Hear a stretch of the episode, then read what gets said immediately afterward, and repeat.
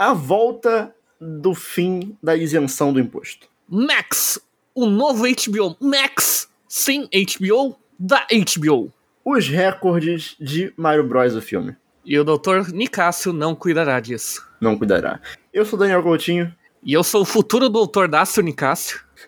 E tá começando o centésimo, trigésimo nono episódio do Show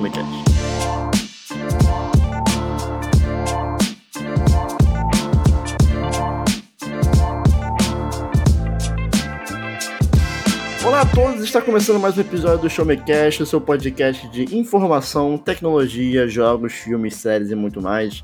O meu nome é Daniel Coutinho e comigo temos Dácio Castelo Branco, Dácio Augusto, Dácio Doutor Dácio Nicásio. Olá, Dácio. Olá, Daniel, como você está? Eu tô bem, cara, tô tranquilo, tô esperando aí o Zelda, tô na ansiedade, não... Eu tô num momento muito complicado, porque, tipo assim, eu tava jogando Skyward Sword Aí eu zerei. Eu vou trazer ele aqui no episódio futuro, acho que daqui a duas semanas, porque é o episódio que a gente fala sobre quem está jogando ou quem jogou. E, e eu basicamente, assim, terminei Skyward Sword e agora falta pouco tempo pro, pro, pro Tears of the Kingdom. Aí eu tô naquela, tipo, pô, quero jogar alguma coisa, mas eu não quero. Eu, eu, tipo assim, eu, eu, preciso terminar antes que saia o novo Zelda, tá ligado? Você então, está meio que se colocando pressão. Eu tô no limbo, eu tô no limbo dos jogos entendeu? Eu tô no limbo entre um jogo e outro e eu não posso jogar nada, porque se eu começar qualquer coisa, eu vou ter que parar no meio quando sair o Zelda. Mas acho... tirando isso também, é, é. é acho complicado. justo. É. E, e tô terminando, tô fazendo, fazendo um projetinho de final, aquele curso que eu tava fazendo lá, de engenharia uhum. de dados. Tô começando o projeto final aí. Então... Você aprendeu a fazer um D20? Ah! Incrível, eu fiz um D100.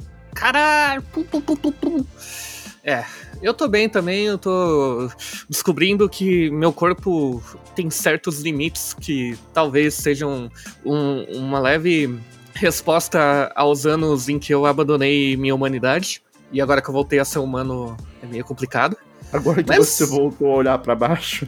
É, que eu voltei a olhar para baixo tá meio foda. Mas tá tudo bem, assim. O... Olhar para baixo é satisfatório. Não nesse sentido, mas também nesse sentido. Mas. É, vamos lá, vamos só, lá. Só vamos... pra quem não entendeu, o, o, o Dácio tá com o pescoço é, travado porque ele ficou muito tempo olhando para baixo. É isso, e, gente. Essa é a lesão de 2023 do Dácio. É. Eu, eu, pra quem não sabe, eu sempre tenho uma lesão por ano, assim. A, a mais incrível foi 2020, uma torção testicular. Mas, enfim. E é. a desse ano é olhar para baixo. É. Dá tempo de fazer outras também, porque essa provavelmente vai estar tá boa amanhã. É, Mas, leve, enfim. leve. É isso aí, gente. O, Show Me Cast 139. Você já parou pra pensar que um dia a gente vai chegar no 420, Daniel? Pô, vai, vai levar um tempo, né? A gente assim, pode modificar assim, os números. Ó, levando em consideração que tem 52 semanas no ano, e não me pergunte por que eu sei disso, é... e a gente arredonda para 50, para ficar mais fácil a conta, a gente tem aí, ó, 139 mais uns, uns 270 aí semanas, né? Por aí, mais ou menos. Pois é. Dá, dá, dá uns 5 anos de podcast até chegar lá. Acho, acho que vai demorar. Mas eu prometo que eu vou convencer o Daniel se a gente chegar no 420, que vai ser um episódio só sobre cannabis. Assim, tem que ser, né? É. Convidando Aí grandes é... especialistas do cannabis. Isso, perfeito. É... Mas o episódio de hoje não é sobre cannabis, o episódio de hoje é sobre as notícias do mês de abril, que foi um mês até que calmo. É... O nosso querido governo federal aí é... criando suas próprias crises porque tá tudo calmo demais para ele, aparentemente. Sim. E a HBO mudando o nome, porque também deve estar tá sem muita coisa a fazer. E o filme do Mario tá aí, né? É, é, e a gente é um não dos... colocou Elon Musk, né? Porque chega de Elon Musk, né? É, assim, tem, é, é. Não, ninguém aguenta mais. É... Mas, Daniel, te falar que abril é calmo, porque o último dia do mês é o meu aniversário. Então. Você está protegendo todos nós. Eu estou protegendo com energia, mas assim que passar meu aniversário, você se prepara porque o ano começa a virar Battle Shonen. Entendi. É o caos voltando. É. Você vai ver, em tipo, setembro vai estar tá todo mundo reunido no centro de São Paulo lutando contra, sei lá, o Mecha Bolsonaro. Vai ser o Smash Bros. É. Entendi. Mas, enquanto isso não acontece, a gente tá começando o Showmecast número 139. Vamos lá.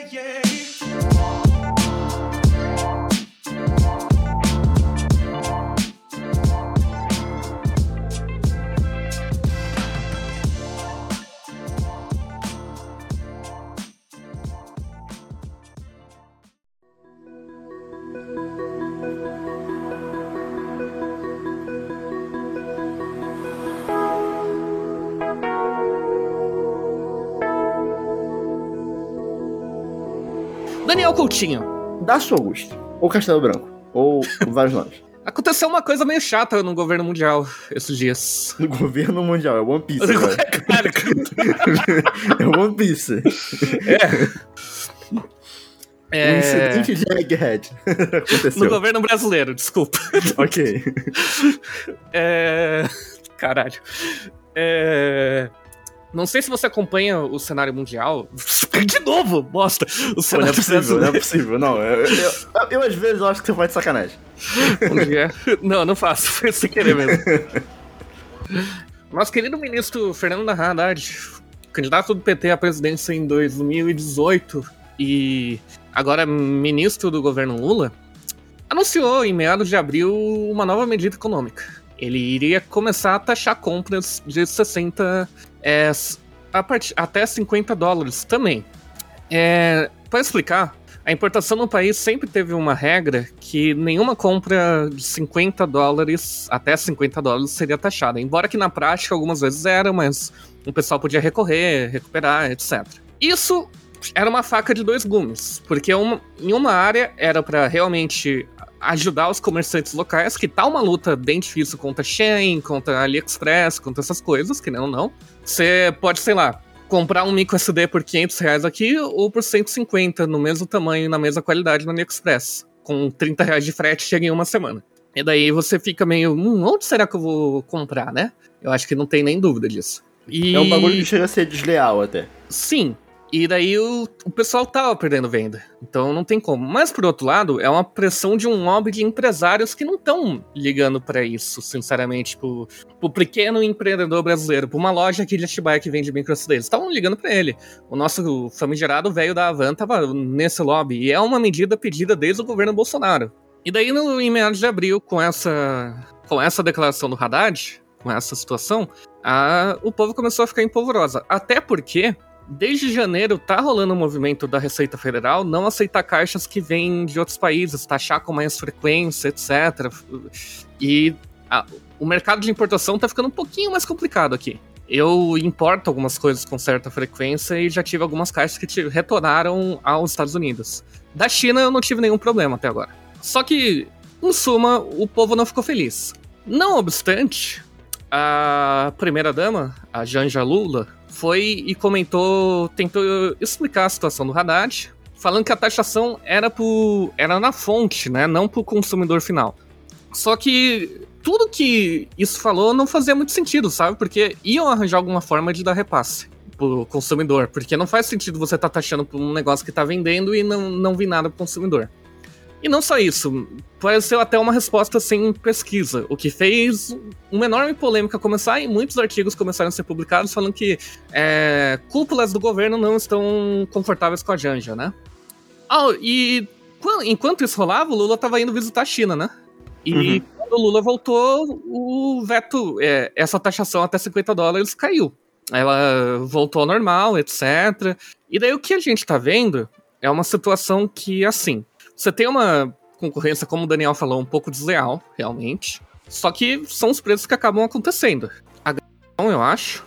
E o pessoal consegue ver também que o problema em geral não foi a lei, eu acredito. A lei é um pouquinho bosta sim, mas eu entendo de onde vem. É a comunicação do governo com a gente. O, o governo parece estar com um sério problema de comunicação.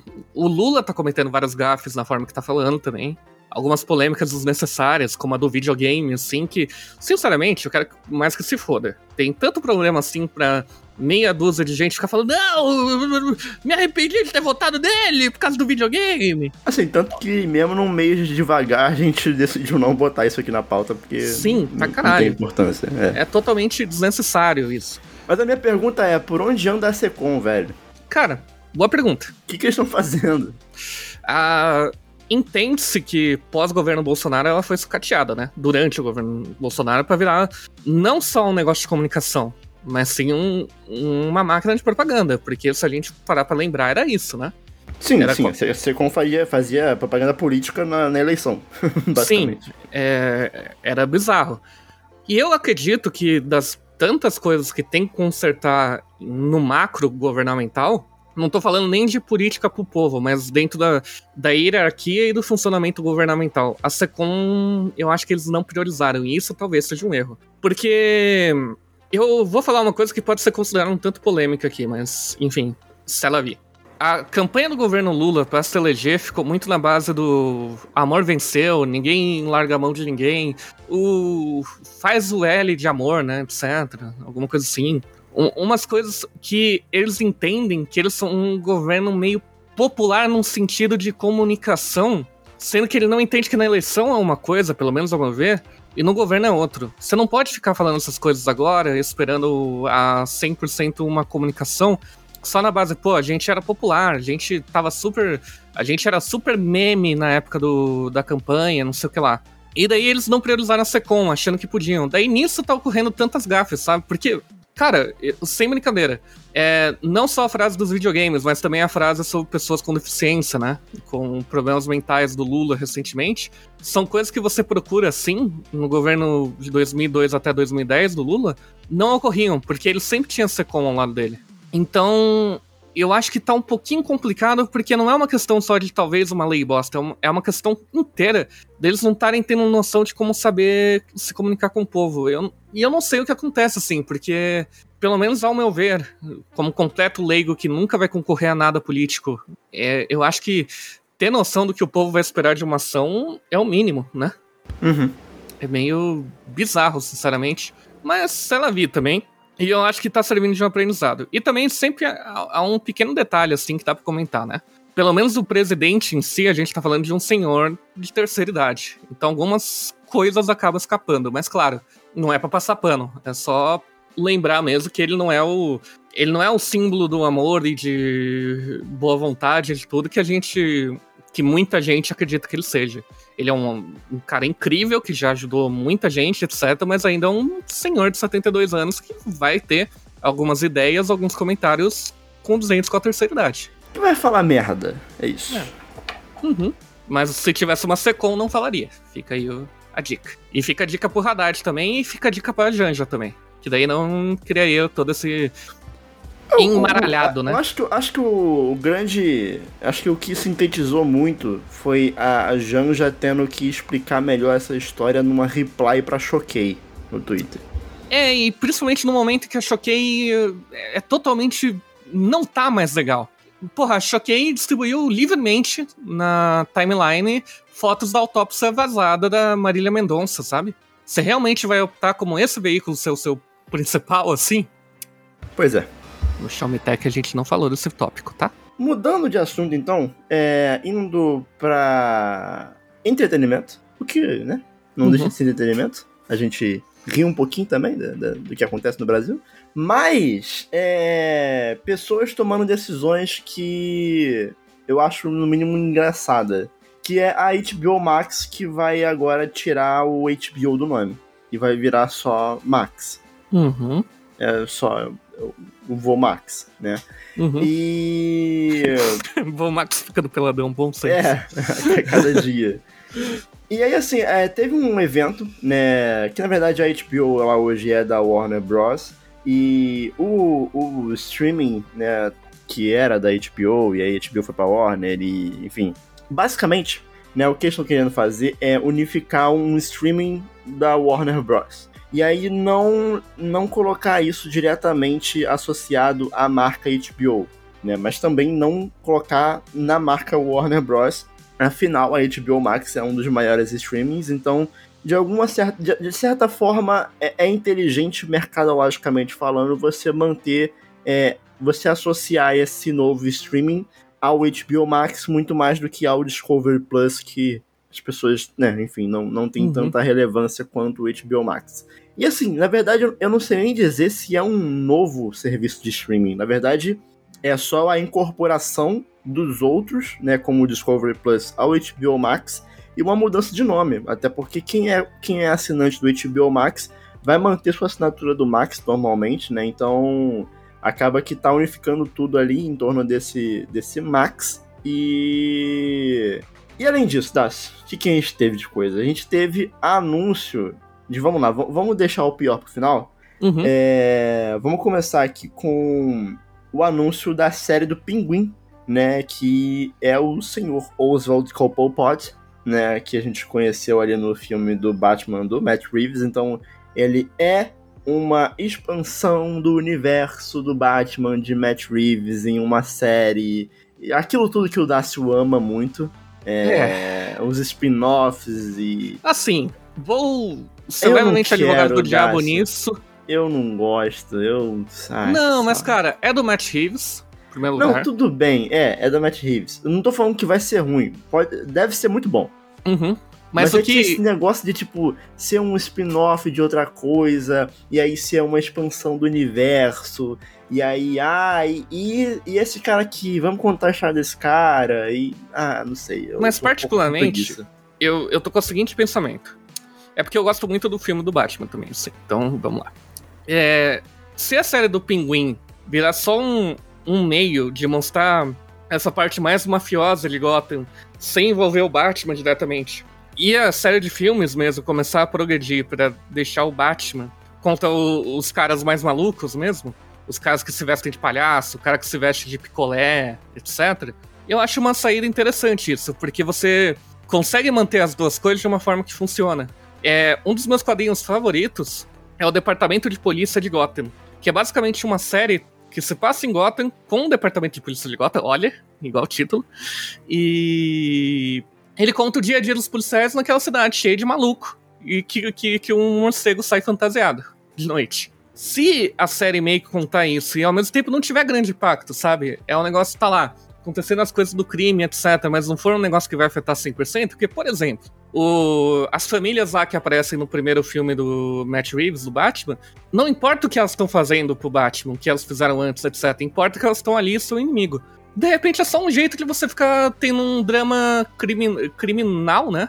Naquele universo. E pra mim tá tudo bem.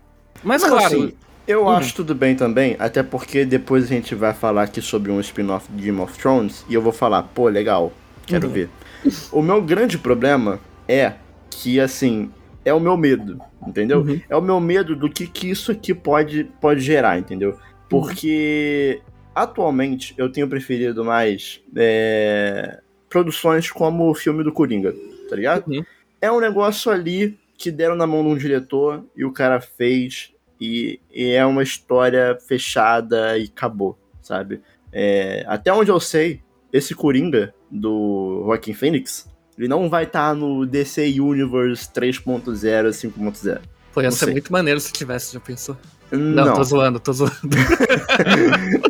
Mas, é, o meu medo é que isso aqui seja o começo de um bagulho que aí, tipo, ah, não, porque aí agora para você ver o The Batman 2 do Matt Reeves, você vai ter que ter visto a série do Pinguim você vai ter que ter visto o musical da, da Arlequina. E acompanhado o podcast de três temporadas do, do, do Mr. Freeze. Tá uhum. E aí o que começa a me perder um pouco, sabe? Foi onde Star Wars me perdeu, por exemplo, é, recentemente. Eu não consigo mais ter hype nenhum para nada de Star Wars. Inclusive, a gente teve até alguns anúncios de Star Wars que até poderiam entrar aqui nesse episódio, mas. É, é, fica como menção honrosa aqui, ó. Teve anúncios de Star Wars. é, mas eu fico com um pouco de preguiça, um pouco com o pé atrás em cima disso, sabe? Porque deixa as coisas às vezes elas deixam de ser a ideia de um diretor para um produto, uma parada e vira mais um, um mercado por trás disso, sabe? Você, uhum. você me entende, você tem esse sentimento também, eu sei. Sim, totalmente. É que Agora, como a gente não sabe nem como o Batman 2 vai ser, eu ainda tô meio confiante que as coisas vão ficar bem separadas, sabe? Uhum. Até porque eu não consigo ver esse pinguim sendo um vilão importante do Batman além do que ele já fez no primeiro filme, sabe? Uhum. Então, É, não, é. se ficar mais contido ali, etc. Até porque, assim, realmente a atuação do. Esqueci o nome do maluco? Colin Como- Farrell. Isso. Como pinguim é excelente, assim. Sim. Então é interessante ver ele mais ação, etc. Mas, de qualquer forma, a gente sempre fica com um pezinho atrás, né? Porque é isso. A Marvel estragou a indústria de entretenimento. Obrigado, Marvel. É, assim, eu, eu espero que seja uma boa série de máfia. Uhum. Só que por acaso se passa em Gotham. Sim. Se for por aí, talvez seja legal. Gotham E... é um contexto muito bom, assim, pra ser utilizado só com o maluco do... sim. de que se veste morcego. Pode crer. É, é, é muito a sociedade no, né, é, à beira do é muito precipício. Osasco, bicho. Não tem como. É. Mas além da série do Pinguim, a gente teve aí o A Night of the Seven Kingdom, que é uma prequel de Game of Thrones, que na verdade ela é até de um... não é algo que foi inventado, é, é de fato um livro, né, do Sir Duncan e o escudeiro Egg, não lembro agora como é que é o nome do, do livro, mas é algo do tipo. Dunk Egg, não é mesmo? É Dunkirk, é verdade, né? Isso mesmo. E vai se passar aí um século antes dos eventos de Game of Thrones e vai contar aí a história desses dois caras aí. E eu acho legal, cara, porque Game of Thrones ele tem um. um como ele é uma série de livros, já estão escritos, ele tem um universo muito interessante para ser explorado, sabe? Isso pode parecer muito que vai de encontro ao que eu acabei de falar, Uhum. mas, de fato, é, existem histórias pra você contar ali dentro que não são histórias que dependem uma das outras, ou que são tipo, ah, vamos contar então a história do Jon Snow criança. Como é que o Jon Snow virou o Jon Snow, sabe? Eu não quero saber como é que o Jon Snow virou o Jon Snow. Ele já é o Jon Snow, acabou, a história tá, tá contada. Mas, é, Game of Thrones, ela, ele é uma série barra série de livros que tem muita mitologia, muitos contos antigos, muita coisa do passado que... Admito que algumas dessas coisas do passado eu nem vejo tanta necessidade de se contar, sabe? Eu acho que o próprio fato de haver um conto traz às vezes uma riqueza para aquela mitologia de algo misterioso que nem sempre é preciso ter uma resposta. Mas, ao mesmo tempo, é, existem muitas regiões existem muitas histórias que não, não tem tempo de você se aprofundar no, na série principal, por exemplo, que teve, né? Ou na série principal de livros da- das Crônicas de Gelo e Fogo. E que eu acho interessante a gente colocar aqui, né? Por exemplo, teve a série da Casa do Dragão. E, pô, foi super interessante porque, pô, primeiro, Pra começar, você pode ver a Casa do Dragão sem ter visto Game of Thrones, por exemplo. Você não perde Uhum. nada. Ela é uma boa série independente. E eu acho que o caminho que Game of Thrones está levando, né? E quando eu digo Game of Thrones é toda, né, o, o, o universo de, de coisas de Game of Thrones, tá seguindo por um caminho interessante, sabe? Tá seguindo por um caminho de você se distanciar bastante das obras que você já tem e contar histórias ali. Assim, no caso, isso aqui é um livro que estão adaptando, então não tem Uhum. muito pra onde correr. Mas existem rumores, né, de outras coisas que estão podendo ser adaptadas, ou. Adaptadas não, né? Criadas, basicamente. É, que são coisas bem distantes, sabe? Então, por exemplo, é, a gente comentou de Star Wars. Uma coisa que me faria voltar a acompanhar alguma coisa de Star Wars é se eles dista- se distanciassem o suficiente dessa, dessa punhetação que é essa história que eles vêm contando, sabe? Uhum. Tipo, cara, eu não quero saber o que aconteceu entre o terceiro e o quarto filme, sabe? Eu, eu já sei, É já por isso tem que milhões de os- histórias disso. A Velha República no- nos jogos é tão incrível. Tá completamente distante. É Eu- isso, é esse o meu ponto. Aham. Se eles forem, pega lá no Legacy lá, conta sobre o Império Hakatiano, fala Uhum. sobre o primeiro prisioneiro, o prisioneiro de Bogan, aquelas histórias lá do começo, da origem da força, que Sim. era, era Jedi com um apóstrofe no meio, e aí depois virou os Lords of the Sith, que eram os Siths, que era uma raça de um lugar, e depois abreviou pra Sith. Conta isso, sabe? Conta. Conta as origens das coisas, assim, de coisas muito do passado. Que não vai depender de eu assistir. Ah, não, porque eu tenho que ter eh, visto é, o final de Bad Batch pra poder entender o terceiro episódio da quarta temporada de Mandalorian que vai se conectar no filme do Han Solo, que explica o porquê que o nome dele é Han Solo. E, cara, pelo amor de Deus, para. Sim, é isso. Eu acho que o Game of Thrones está fazendo isso de forma genial e é um pouquinho que eu acho que também pode ocorrer com a série do Pinguim, porque o contexto, o ambiente onde a história se passa é muito bom. Então você pode contar outras histórias que não necessariamente precisam. Pode ter uma situação ou outra, porque, por exemplo, se eu não me engano, o Duncan Wang é uma história citada algumas vezes em Game of Thrones. É, a mesma coisa, a Casa dos Dragões, né, a história da Casa dos Dragões é algo relevante pro contexto que acontece em Game of Thrones. Não, Mas... e é citado também, tem uma conversa, acho que do Tywin com uma Arya, acho que hum. na terceira, quarta. Aquela temporada que ela fica, né, na, presa lá com ele, lá como empregada lá do Mas... escondida. É porque fazem parte da história do mundo, não porque elas fazem parte da história que a gente tá acompanhando. É Star Wars, a Old Republic era isso, sabe? É, mais tarde, The Clone Wars e afins, até citam umas coisinhas da Old Republic, mas não é porque, meu Deus, o Darth Haven vai aparecer ali, meu Deus. Não, não é isso. É porque só foi uma coisa que aconteceu naquele mundo e tá tudo bem. É tipo eu falar que eu tô com, a, com o meu pescoço doendo. É uma coisa que aconteceu na minha vida, mas não necessariamente todos os eventos que estão acontecendo no mundo é porque eu torci, sabe? E, e, você precisa entender que eu tô com sim, dor no sim, pescoço, sim. tá ligado? Mas olha só, que... qual que é o problema? É uma outra notícia aí que teve em abril. O Star Wars anunciaram que agora vai ter um novo filme focado na Rey, da Daisy Ridley. Já teve uma trilogia, irmão. Sabe? É. É isso que me deixa revoltado com Star Wars. filme se a, primeira cena foi a Rei grávida em Tatooine, assim. Mas pelo amor de Deus, sabe? Ai, cara, eu. Ah. O Kylo Ren dá força, assim, Força Ghost conseguiu engravidar ela. Daí sim. Pelo daí amor eu... de Deus. Eu, eu, nem lembrava que ele tinha morrido, ó. Tão esquecível que é. Pois é. Mas enfim, eu acho que temos boas esperanças com esses dois spin-offs aí. E é isso.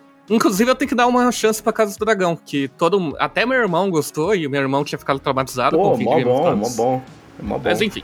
E mais tem Dragão... mais um anúncio, né? Não, mas a Casa do Dragão ela tem, ela, ela tem a vibe, uma vibezinha do. da época boa de Game of Thrones, tá ligado? Os primeiros anos ali, né? É, até uma vibezinha gostosinha ali de, de política e treta de família que, pô, vai adorar. E o. Mas a gente teve mais um anúncio do Max, né?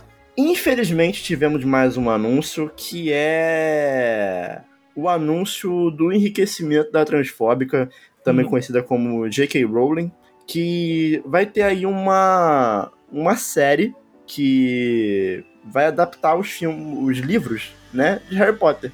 É, de novo. Um livro por temporada, né? É, aparentemente é por aí. E a ideia é que essa série ela aí dure aí mais de 10 anos e mas, Dácio, aí eu é. te pergunto, é, pô, não, é, a J.K. Rowling não tá envolvida, dá para separar a obra do artista, não dá? Ô, oh, dá pra cacete, com a produtora executiva do, sendo a JK, dá muito, dá muito. Ah, que loucura, aí não dá não, né? Não. Poxa Cara, vida. Eu defendo o seguinte, eu defendo o seguinte. Fã de Harry Potter é analfabeto, porque só isso explica a quantidade de adaptação, bicho. Porra, sei lá, vai comprar a merda do livro se você quer tanto e cala a boca. Não, não fica colocando provavelmente um garoto de 10 anos, né? Que vai ser o Harry Potter na primeira temporada, que vai ficar marcado e daí ele cresce para ter noção social, etc. Caralho, eu fiz o, o, um personagem de uma transfóbica. Ah! E daí tal. Porque você vê que os personagens, os atores da trilogia, trilogia da oita, octalogia do, do cinema aí estão todos se distanciando o máximo possível de Harry Potter hoje em dia. Eles não se sentem mais confortável por causa do JK. Uhum, uhum. E daí você vai ver, você vai criar esse mesmo efeito com umas crianças, não sei o que lá, e, cara, não faz sentido. Pode ser rentável pra cacete, pode ser não sei o que lá, mas, porra, vai chutar um pouquinho o cachorro morto depois de toda a polêmica do Hogwarts Legacy, você virar, anunciar a série e ainda meter que, abre aspas, a JK vai ser a, a produtora executiva? É, é, parece, cara, quando eu li aquilo, a, a minha sensação foi que alguém estava olhando na minha tela do computador e me mostrando o dedo no meio. É um deboche, né, cara? É um deboche. É. É, mas enfim, a gente sabe muito bem como é que essas coisas funcionam, né? Não foi. Não seria uma recepção do, do Hogwarts Legacy que iria mudar a ideia. É, é dinheiro, né? No fim, a HBO não quer nem saber o que, que a J.K. Rowling faz ou deixa de fazer. É, eles só pensam no lucro, né? E aparentemente não estão pensando muito na própria imagem da empresa, né? Se associando com isso. Né? Porque também tem esse lado. Mas a gente vai ter essa série aí que vai ser um reboot de Harry Potter.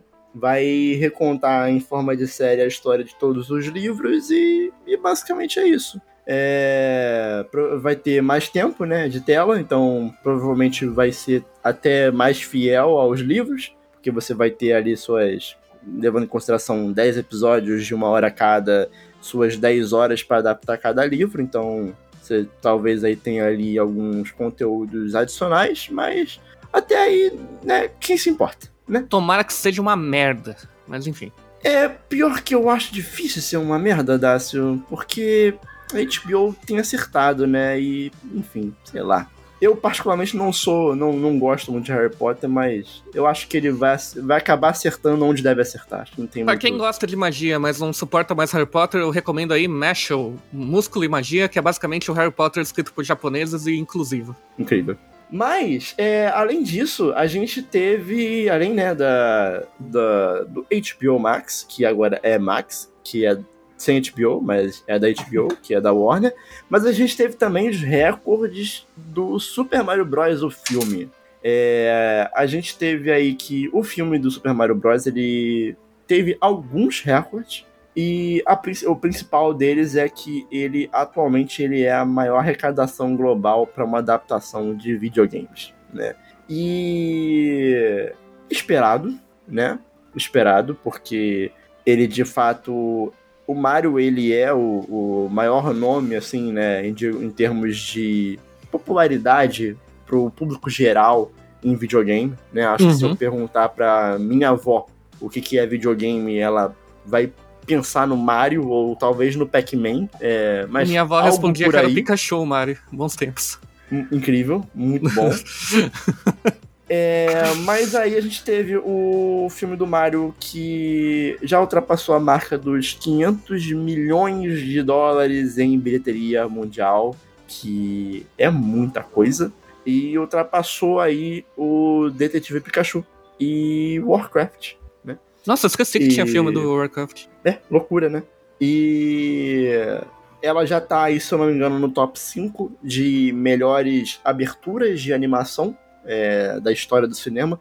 Aí eu, aí vamos lá, aí eu, eu não sei para ser sincero se isso já leva em consideração é, inflação, a, etc. Inflação, é porque não, exemplo, não leva. Eu, eu, não sei se por exemplo, ah, o filme da Branca de Neve teve uma abertura de, de bilheteria maior, sabe? Eu não sei dizer, sendo bem sincero. É, porque é outro, né, enfim, outra época, né? E, enfim, e ele também, por enquanto, é o maior sucesso de 2023 em bilheteria global, né? E também no Brasil também. Que uhum. por enquanto tá superando o que era o Homem-Formiga e a Vespa Quantum Mania. É incrível, né? Esse filme. Cara, cara, sério, o cinema tem que acabar, velho. Meu, meu Deus. é, é. Inacreditável. A Marvel consegue vender qualquer coisa, né? E ele atualmente é a segunda maior animação desde 2019, em termos de bilheteria global. E tá perdendo, por incrível que pareça, para um outro filme da Illumination, né? Que é o estúdio responsável pela, pelo filme do Mario, que tá atrás apenas do Minions, a origem de Gru. Né? Incrível.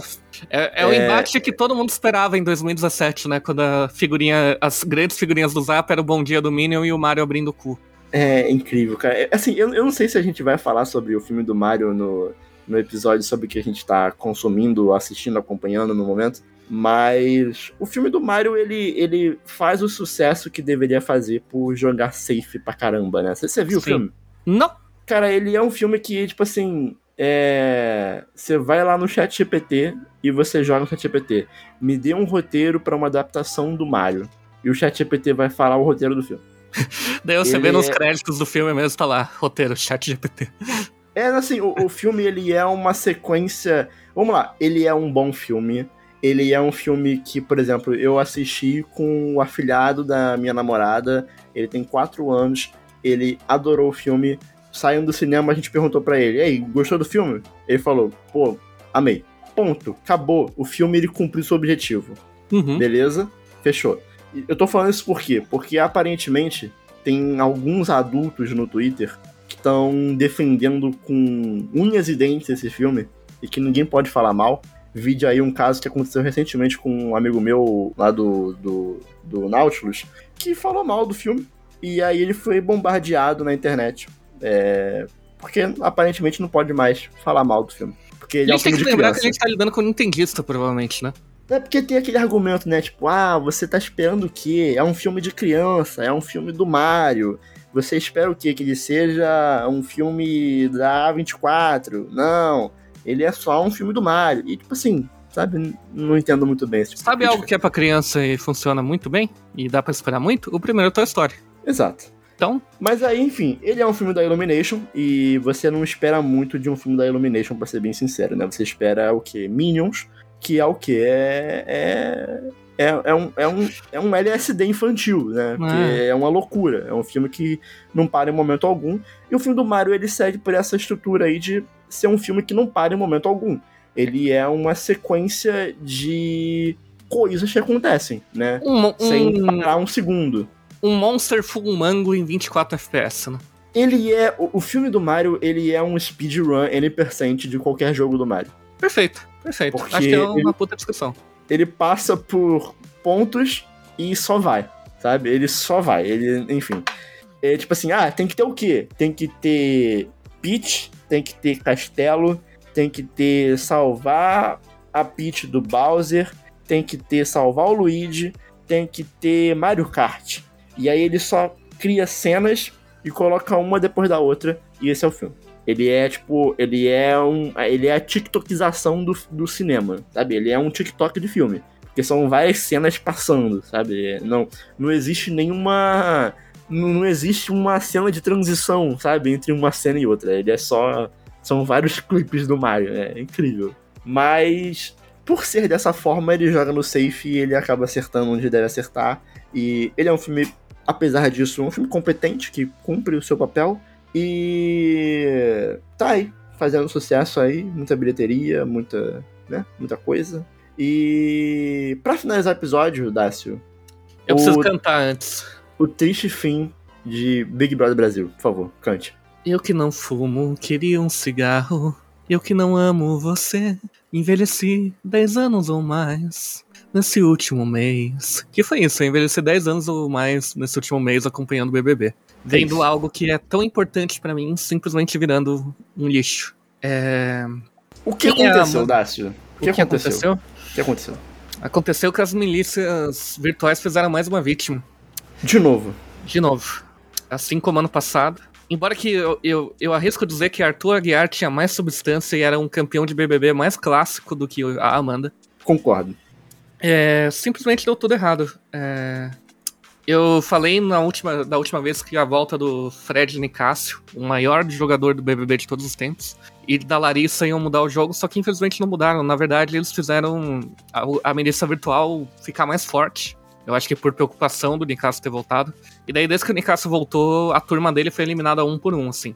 Sobrando no grande clímax a Amanda, que é talvez a planta mais planta que já passou pelo reality. Eu, eu arrisco você falar uma coisa que ela fez, assim. Ela dormiu. Exato. Sabe um que um participante que ficava falando que era planta, injustiçado pra caralho, e não sei o que ela. Planta, chato pra caralho, etc., que fez muito mais que ela? Victor Hugo. Pior que fez. Victor Hugo só lembro, de ter eu, eu protagonizado. lembro mais momentos do Vitor Hugo do que da Amanda. Cara, só do Victor Hugo ter protagonizado aquele momento que o Prior chamou ele de pombo, fica aqui só. e jogou o, o- a figurinha dele no jogo da discórdia do vaso da planta, assim. Ele já fez mais que a Amanda. E a Amanda é uma pessoa muito estranha, assim, porque ela se achava jogadora, porque depois de toda a eliminação ela ficava na frente do Big Fone. Cara, sabe, o que que passa na cabeça de uma pessoa dessa? Assim, cara, eu vou te falar um bagulho. É, a gente tá falando aí dos últimos dois Big Brothers, mas acaba que a milícia digital, ela já tá é, agindo desde, desde o boom ali do Big Brother em 2020, porque, vamos lá, a gente teve a, a Thelminha Uhum. ganhando, né? E assim, é, a Thelma tem todas as suas qualidades, mas afinal ter sido Thelma, Manu Gavassi e Rafa Kalimann Foi bizarro. foi é, milícia digital. Foi. né?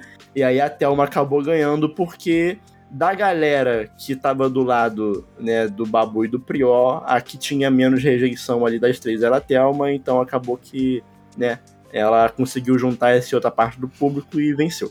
Em 2021, ah, o Gil do Vigor ter ficado em quarto lugar. É bizarro, é, porque a Juliette venceu com 90% dos votos e o Gil do Vigor foi eliminado é, antes da final, justamente como um, um planejamento dessa milícia digital para que ele não tivesse chance de concorrer com a Juliette na final, porque eles sabiam que ela, é, é, ele poderia ganhar, deveria ganhar.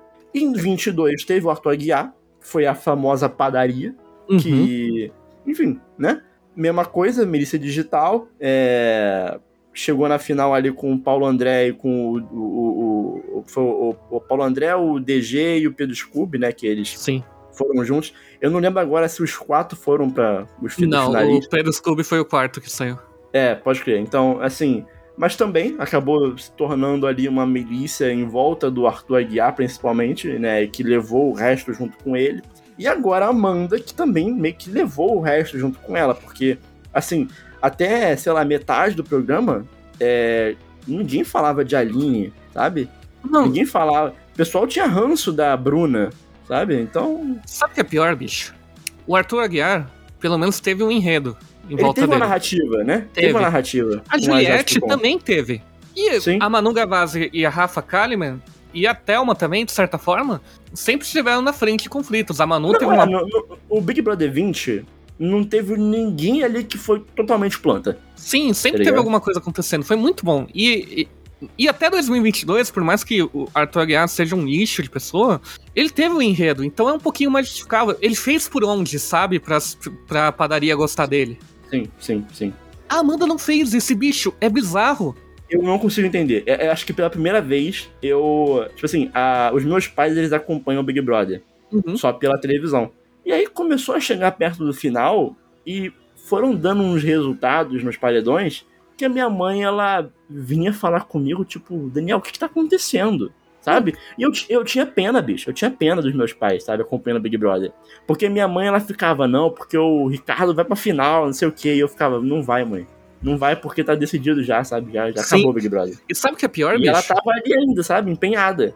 Tirando esses três finalistas do 23, a gente tinha um elenco muito da hora, cara. Domitila. Domitila. Domitila. Absurda.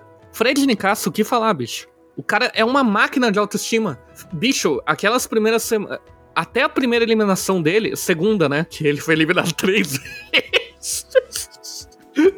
Absurdo isso. Mas até a segunda eliminação dele, era toda semana alguma coisa, cara. Era incrível. A Kay Alves é uma psicopata. O, Mas o... a Kay Alves participou do programa. Participou. Cara, o César Black e o Alface, a rivalidade dos dois, que era aquela rivalidade que os dois se gostam, mas não suportavam no jogo, absurdo. Bicho, ontem, deu para ver isso muito bem na final, quando simplesmente estava acontecendo lá a reunião dos participantes, simplesmente estava lá César Black com uma boneca que ele estava chamando de Black Jr., que ele ganhou no dia da eliminação dele, e uma peruca. E o Alface uhum. também colocou uma peruca, e os dois ficaram lá. Uhum. E teve um VT incrível, que foi o VT dos carecas, que eram só os dois tomando banho, se xingando e usando peruca. Cara, o que reclamar disso? Uhum. E eles não foram pra final, cara. É, cara, assim, eu, eu pela primeira vez, eu, eu não consigo entender muito bem é, como. Da onde veio essa galera e o que, que eles viram na Amanda, tá ligado? O Alface tirou o líder do VIP do, do próprio líder e colocou no monstro, bicho. É, enfim. Inacreditável. e é triste, assim. Eu acho que. Só que esse, mais do que o BBB 22, eu acho que esse realmente acendeu um puta alerta na Globo. Porque eu acho que eles mesmos entendem o impacto de ter uma campeã ruim. Principalmente quando você tinha um elenco fudido. E assim, eu te garanto que Alface, César Black, Nicásio e potencialmente a Domitila vão ter papéis na Globo. Eles vão ser contratados na Globo. Ah, não acho não, hein. Sei lá, hein eu acho que eles vão ter papel porque eles são muito fortes, cara. E o que eles fizeram no. Eles caíram muito no gosto popular não miliciano. E todos eles não são.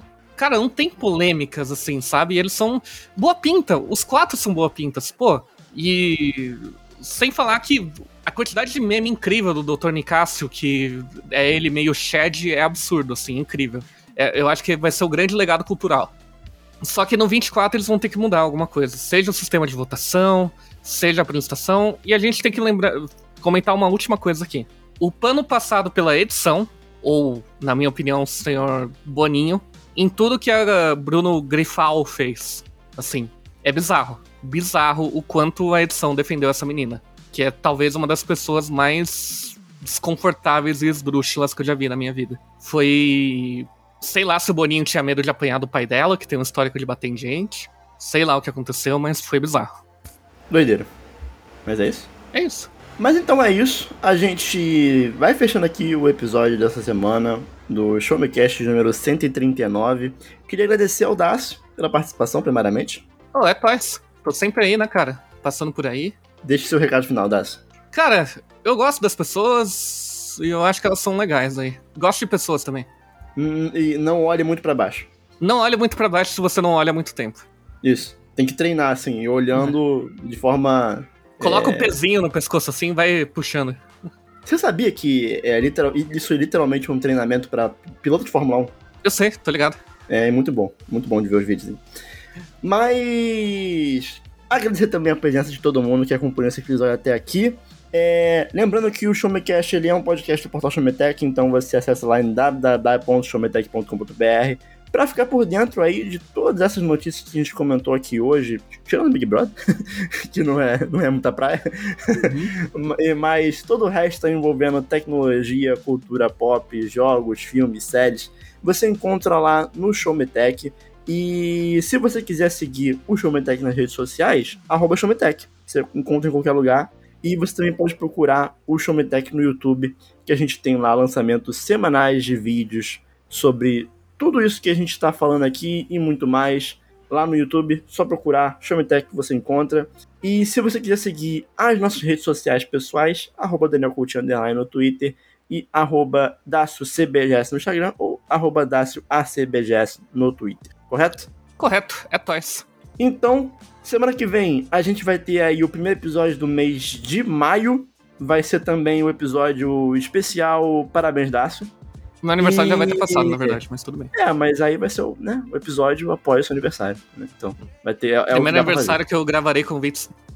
Primeiro episódio que eu gravarei com 27 anos. Perfeito. Mas vai ser episódio aí de maio com as novidades do mês em jogos, filmes, séries e tudo mais. Já aviso que vai ter Zelda. E depois vai ter mais Zelda no Showmecast. Perfeito? Perfeito. Então chegamos ao fim. Queria agradecer a todo mundo novamente. Até semana que vem com o Show Me Cast número 140. Até mais. Tchau, tchau. Adeus.